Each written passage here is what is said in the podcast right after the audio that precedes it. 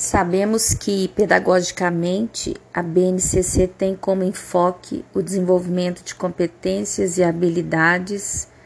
de modo a garantir aos alunos não só a aquisição de saber, mas, sobretudo, a mobilização desse saber para atuação na sociedade. Isso quer dizer que devemos considerar, em consonância com o que preconiza a Base Nacional Comum Curricular, que a participação dos cidadãos se dá em diversas esferas de atividade, o que justifica a divisão do documento em campos de atuação ou esferas discursivas, sendo o campo jornalístico midiático, o campo de atuação na vida pública, o campo das práticas de estudo e pesquisa e o campo artístico literário. Eu falo sempre em nome das tecnologias digitais da informação e da comunicação em que o documento reconhece o desafio imposto pela sociedade contemporânea à educação,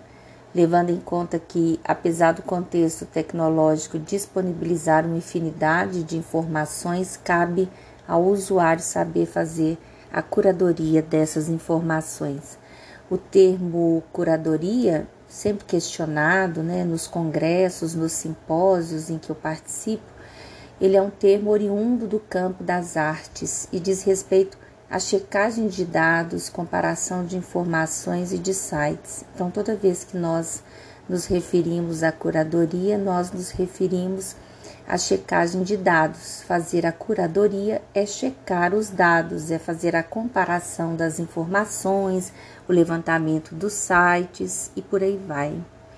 Sendo assim, o usuário das TDICs ele deve saber avaliar para selecionar com criticidade as fontes, além de agir com ética, tanto ao compartilhar informações como ao interagir nas mídias sociais. Esse é o objetivo que se comprova nesta competência que é prevista para a área de linguagens na BNCC, que é justamente a minha área compreender e utilizar tecnologias digitais de informação e comunicação de forma crítica, significativa, reflexiva e ética nas diversas práticas sociais, incluindo as escolares, para se comunicar por meio de diferentes linguagens e mídias, produzindo conhecimentos, resolvendo problemas e desenvolvendo projetos autorais e coletivos. De acordo com o documento Brasil 2018, da página 65. Em relação aos contextos digitais, nós sabemos que a BNCC ela aponta para o ensino de língua portuguesa no ensino fundamental, anos finais, e é um trabalho que geralmente propõe o desenvolvimento de diversos gêneros provenientes da cultura juvenil, entre os quais nós mencionamos os vlogs, fotoreportagens, os podcasts, os slams, vídeos, os, as playlists comentadas, fanfics, fanzines, exines, fanvídeos, fanclips, posts em fanpages, trailer honesto, vídeo minuto. São vários os gêneros textuais, inclusive multimodais, que hoje podem ser é, é, contemplados nesses contextos digitais. A orientação da BNCC ela é de que o trabalho com os gêneros ela siga sempre os eixos de leitura, produção de textos, oralidade e análise linguística semiótica, que são os quatro eixos da área de linguagens, dentro dos quais estão elencadas as habilidades previstas para cada ano, havendo também aquelas que são comuns a todos os anos. Eu venho complementar que, em relação ao desenvolvimento da competência escrita dentro de cada campo específico, é previsto que o trabalho envolva ações como planejar, produzir, revisar, editar o texto, em muitos casos até publicá-los, que seria assim uma das etapas finais de todo o processo, considerando sempre o contexto de produção e das regularidades dos gêneros em termos de suas construções composicionais e também dos seus estilos. Nós observamos que o trabalho com a escrita ele é sempre minucioso, desde que o aluno ele tem a aquisição de escrita e de leitura, que são as duas práticas de linguagens que realmente definem a nossa área. Isso exige do professor um planejamento rigoroso de aulas para que ele possa estudar determinado gênero junto aos alunos, levar esses alunos a praticarem sua escrita de forma significativa, a fim de que tomem posse efetivamente dessa prática social. Além disso, cabe ressaltar que cada etapa desse trabalho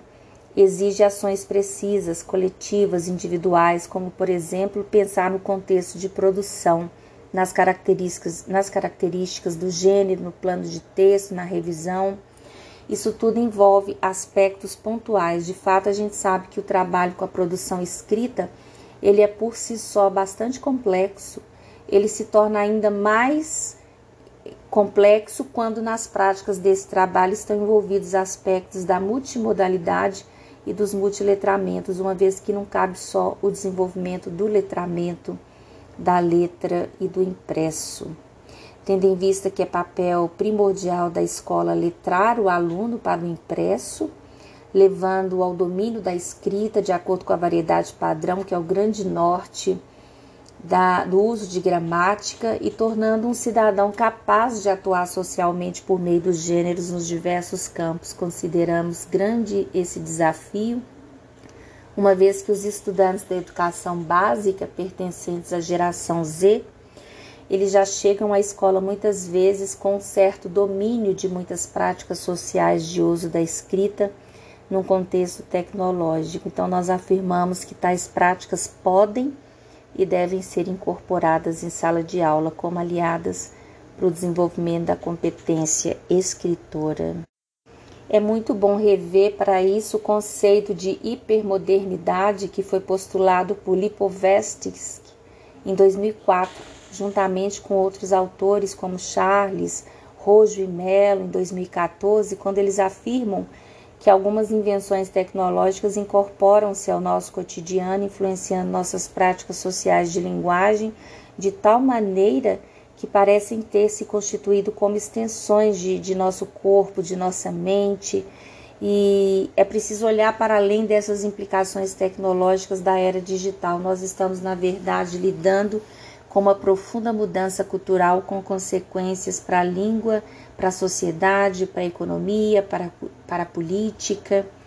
E é importante que a instituição escolar ela se coloque como um espaço dinâmico entre a tradição e a transição, a fim de preparar os estudantes, que são nossos futuros profissionais, tanto para esse mundo digital de ritmos velozes, como também para as tecnologias digitais de informação e de comunicação. Então, eu vejo esse novo ensino médio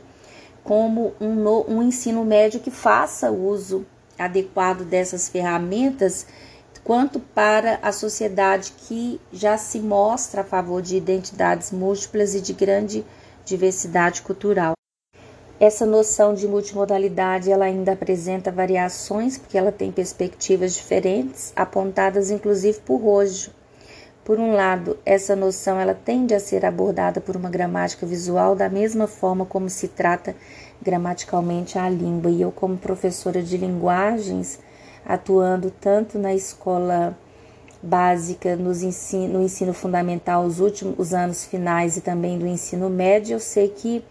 fazer uso dessas semioses das mídias que incluem pintura, fotografia, vídeo, música, dança, isso traz determinadas regularidades estruturais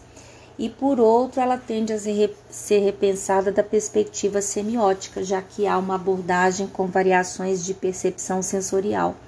Isso se deve em grande parte por meio das diferentes tecnologias. Como última palavra, eu coloco que nesse contexto que vivemos hoje,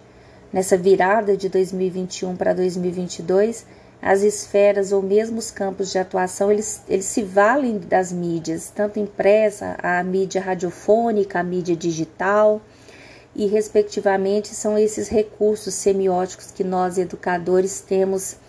em mãos para poder realizar não só possíveis combinatórias, como também para trabalhar a articulação na produção de sentidos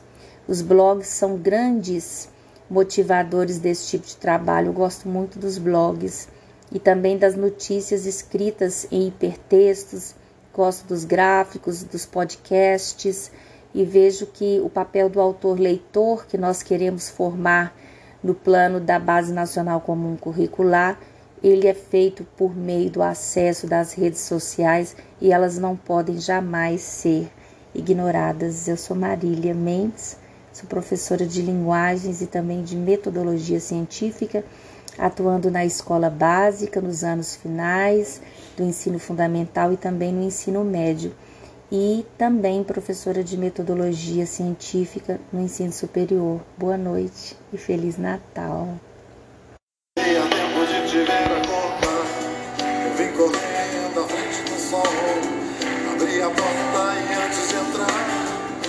Entrar, revi a vida inteira. Pensei em tudo que é possível falar, e sirva apenas para nós dois. Sinais de bem, desejos de cais, pequenos fragmentos de luz, falar da cor dos temporais, e céu azul das flores de abril, pensar além do bem e do mal, lembrar de coisas que ninguém viu